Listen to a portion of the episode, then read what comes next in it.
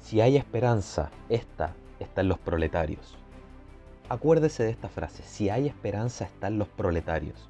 Es una frase típica del libro 1984 de Orwell, donde el protagonista, Winston, busca expresar que si hay alguna fuerza capaz de parar la enorme estructura de la dictadura gobernante, esa fuerza está en el pueblo.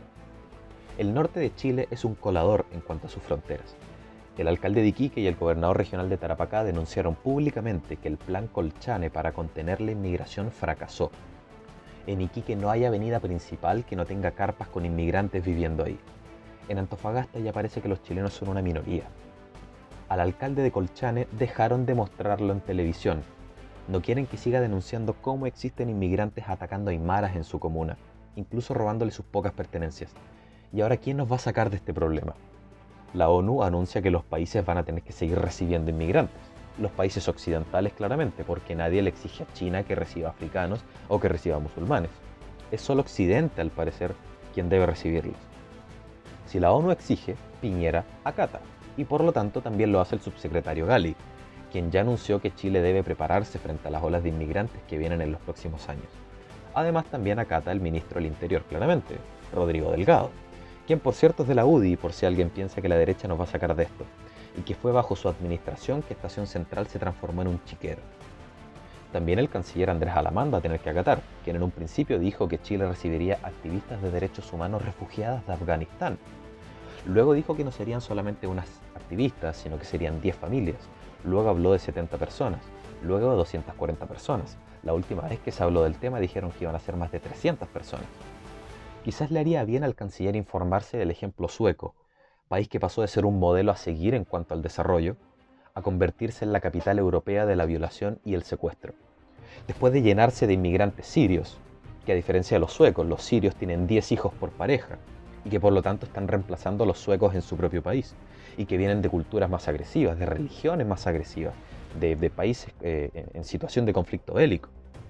Esto está haciendo el Ejecutivo en Chile. Por otra parte, el Legislativo ya se lavó las manos creando una ley de migración nefasta, bajo la excusa de que esta ley es acorde a los tiempos modernos y que terminó provocando un efecto llamada llenándonos de inmigrantes los cuales ya ingresan en el norte del país a una velocidad de entre 300 y 400. ¿Por semana? No, por día. Si no nos protege el Ejecutivo y el Legislativo, quizá usted piense en que el Poder Judicial puede hacer algo. La verdad es que no. Hace unos días solamente la Corte Suprema solicitó al gobierno terminar con las deportaciones. Poder Judicial que está por lo demás plagado de masones. La nueva constitución quizás pueda limitar la inmigración, puede pensar usted. Pero si en gran parte la ONU impulsa los flujos migratorios y es la ONU la que está asesorando a la Convención Constituyente.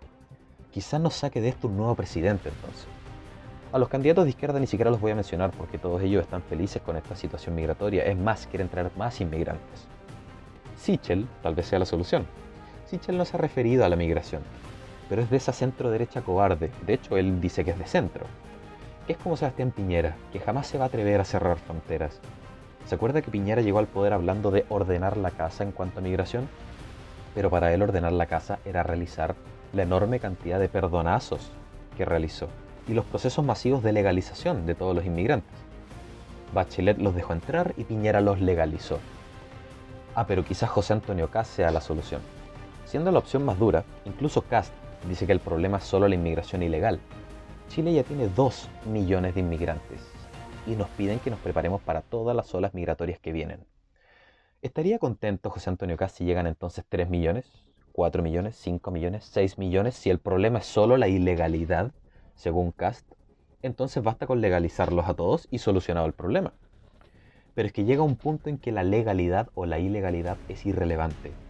Lo que es relevante es la cantidad excesiva de inmigrantes, da igual si son legales o no. Y para un país que estaba empezando a salir adelante y que ahora está en una profunda crisis, más inmigrantes no es la solución. Entonces parece que incluso el candidato más duro no ofrece una solución a esta situación. ¿Qué dicen algunos empresarios? y yo necesito inmigrantes que trabajen, los chilenos no quieren trabajar, pero es que ¿cómo, van a querer trabajar? Entre ganar 500 mil pesos trabajando y ganar 500 mil pesos sin hacer nada en su casa, recibiendo el IFE, obviamente que prefieren quedarse en su casa. Y eso pareciera justificar al empresariado para que Chile siga recibiendo las masivas olas de inmigrantes que está recibiendo hoy en día. Pareciera entonces que José Antonio Cast tampoco es la solución. Ya vimos entonces que de los tres poderes del Estado ninguno piensa oponerse a la inmigración, ni tampoco los candidatos a la presidencia. Esto sin duda debe ser denunciado por los medios de comunicación, pero ¿por cuáles? Si están todos comprometidos con la agenda globalista, en ninguno hay espacio para la crítica a la inmigración. De hecho, cuando un chileno comete un delito en el extranjero, los medios de comunicación se apuran en recalcar que los chilenos están delinquiendo fuera de Chile. Pero ¿qué pasa cuando un inmigrante delinque en Chile? Prácticamente nunca usted va a ver que se diga su nacionalidad públicamente. No les interesa transparentar su nacionalidad, porque si lo hacen la gente tomaría conciencia de las consecuencias que trajo tener las fronteras abiertas durante tantos años y pedirían que las cierren. Pero eso no le conviene a la agenda. Otros medios de comunicación, como el portal CIPER, que se jacta de ser independiente, mientras recibe financiamientos de instituciones como Open Society de George Soros, quien por lo demás promueve la inmigración masiva. CIPER publicó un supuesto estudio que asegura que los inmigrantes cometen menos delitos que los chilenos, lo cual es una mentira, es una mentira que ya se ha visto en otros países. ¿Y dónde está la trampa de esta mentira? La trampa está en la cantidad de años que han pasado desde el 2013, año en que comenzaron las olas masivas de inmigrantes. ¿Por qué es importante el año 2013? Porque la Constitución Política de la República establece en el artículo 10, numeral 3, que son chilenos los extranjeros que obtengan la nacionalidad por carta, ¿Y cómo se obtiene la nacionalidad por carta? Se obtiene residiendo 5 años o más en Chile, entre otros requisitos que son muy flexibles a la hora de realizar el trámite. Y desde el año 2013 en adelante han pasado más de 5 años. Por lo tanto, muchos de ellos que llegaron en 2013, 14, 15 y 16 ya tienen la nacionalidad chilena. Y si delinquen, queda para la estadística como delitos de chilenos, porque ante la ley son chilenos. Y por lo demás no se les puede expulsar, porque ante la ley son chilenos y la ley no va a expulsar a un compatriota. Ahí está la trampa de la estadística. Es una trampa que en su tiempo se repitió en España y en Francia, países donde su población original se está convirtiendo cada vez más en una minoría frente a las masivas olas migratorias. Así como la mentira que nos dijeron de los haitianos, los medios de comunicación, ¿verdad? Que eran mano de obra calificada, con dos o tres títulos cada uno, siendo que Haití ni siquiera tiene universidades, o que hablan cuatro o cinco idiomas, pero que misteriosamente nunca logran aprender castellano. Todas estas han sido mentiras de los medios de comunicación.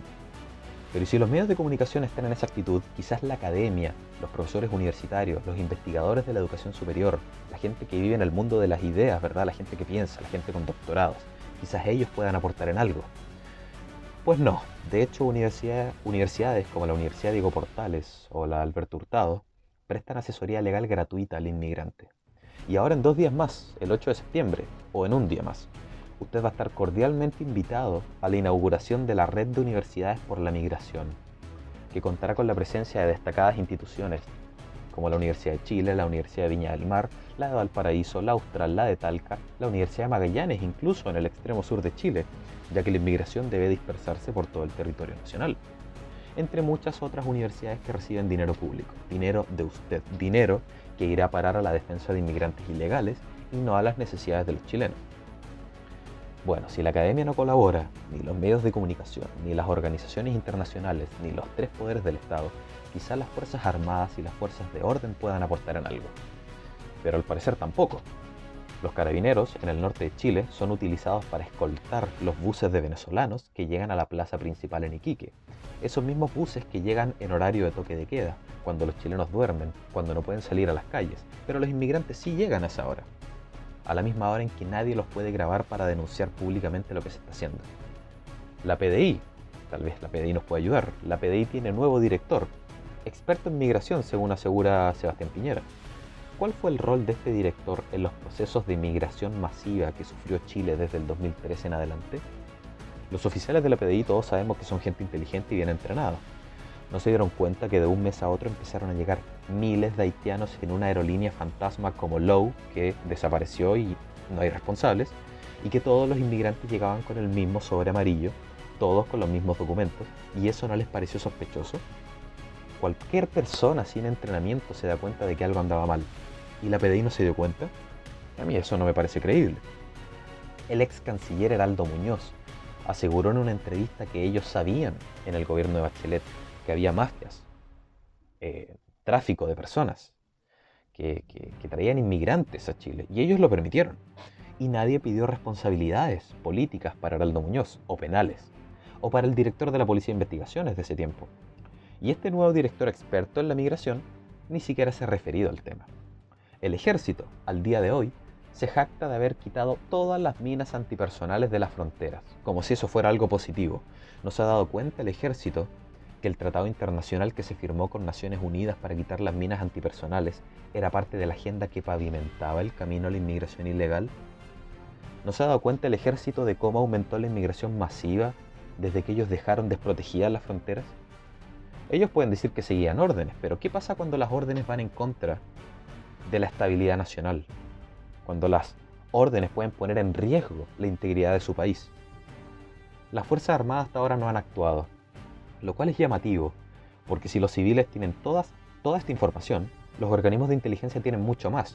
Los organismos de inteligencia saben, por ejemplo, que dentro de las olas de migrantes de Venezuela vienen agentes del SEBIN, del Servicio Bolivariano de Inteligencia, que actúan como agentes desestabilizadores internos, propiciando, por ejemplo, la subversión, y que tuvieron un rol preponderante en el estallido delictual de octubre del 2019.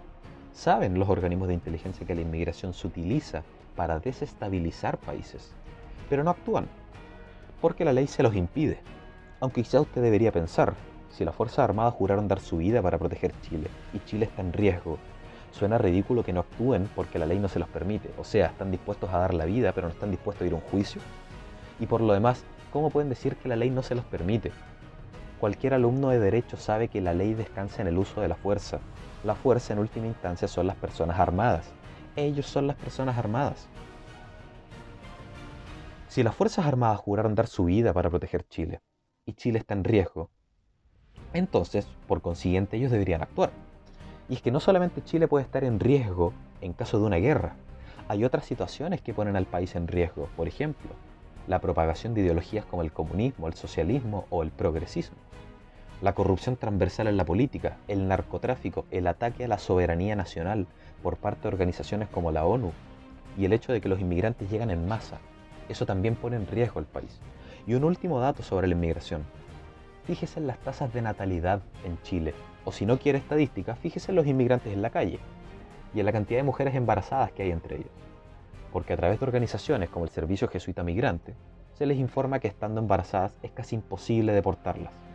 Y si usted ve los datos, cada vez hay más nacimientos de inmigrantes y menos de chilenos. Es más, para las chilenas se difunde el aborto para los inmigrantes, el apoyo a la natalidad. Para las chilenas y chilenos se difunde la ligadura de trompas y la vasectomía. Para los inmigrantes, los jardines de la Junji, los cuales en Santiago están llenos de hijos de inmigrantes, y que se ha filtrado que a quienes dirigen estos jardines les dan la orden de, que pongan como prioridad no a los chilenos, a los inmigrantes e incluso a los inmigrantes irregulares. ¿Sabe usted cómo se llama esto? Reemplazo demográfico. Apréndase este término, reemplazo demográfico. ¿Qué significa reemplazo demográfico? Significa que a usted lo van a reemplazar en su propio país. Significa que Chile va a dejar de ser de los chilenos. Significa que en Chile va a haber cada vez menos chilenos y cada vez más extranjeros. Y cada día que pasa, este plan está más cerca de concretarse. El plan globalista que quiere eliminar las fronteras, que quiere mezclar todas las culturas para que ya no se pueda decir que Chile es de los chilenos y que por lo tanto le favorece que haya gente en la Convención Constitucional que quiere cambiar el himno, que quiere que constitucionalmente seamos multiculturales, ojo con este término, que queman nuestra bandera, que derriban nuestras estatuas, que vandalizan a nuestros héroes, que reescriben nuestra historia. Los procesos masivos de inmigración, y así lo demuestra la historia, jamás han terminado en besos y abrazos entre distintas culturas. Terminan en enfrentamientos internos, en desestabilización de países, desestabilización de reinos, en la extinción de las culturas locales. Quizás eso es lo que buscan, porque solo de esa manera van a lograr su plan, que Chile deje de ser de los chilenos. Si no queremos ser minoría en nuestro propio país, hay algo que se debe tener en claro. Nadie viene a salvarnos, ni el Estado, ni las organizaciones internacionales, ni los académicos, ni las Fuerzas Armadas, ni los medios de comunicación. Si hay esperanza en Chile, es en los proletarios, es en los trabajadores, es en el pueblo de Chile.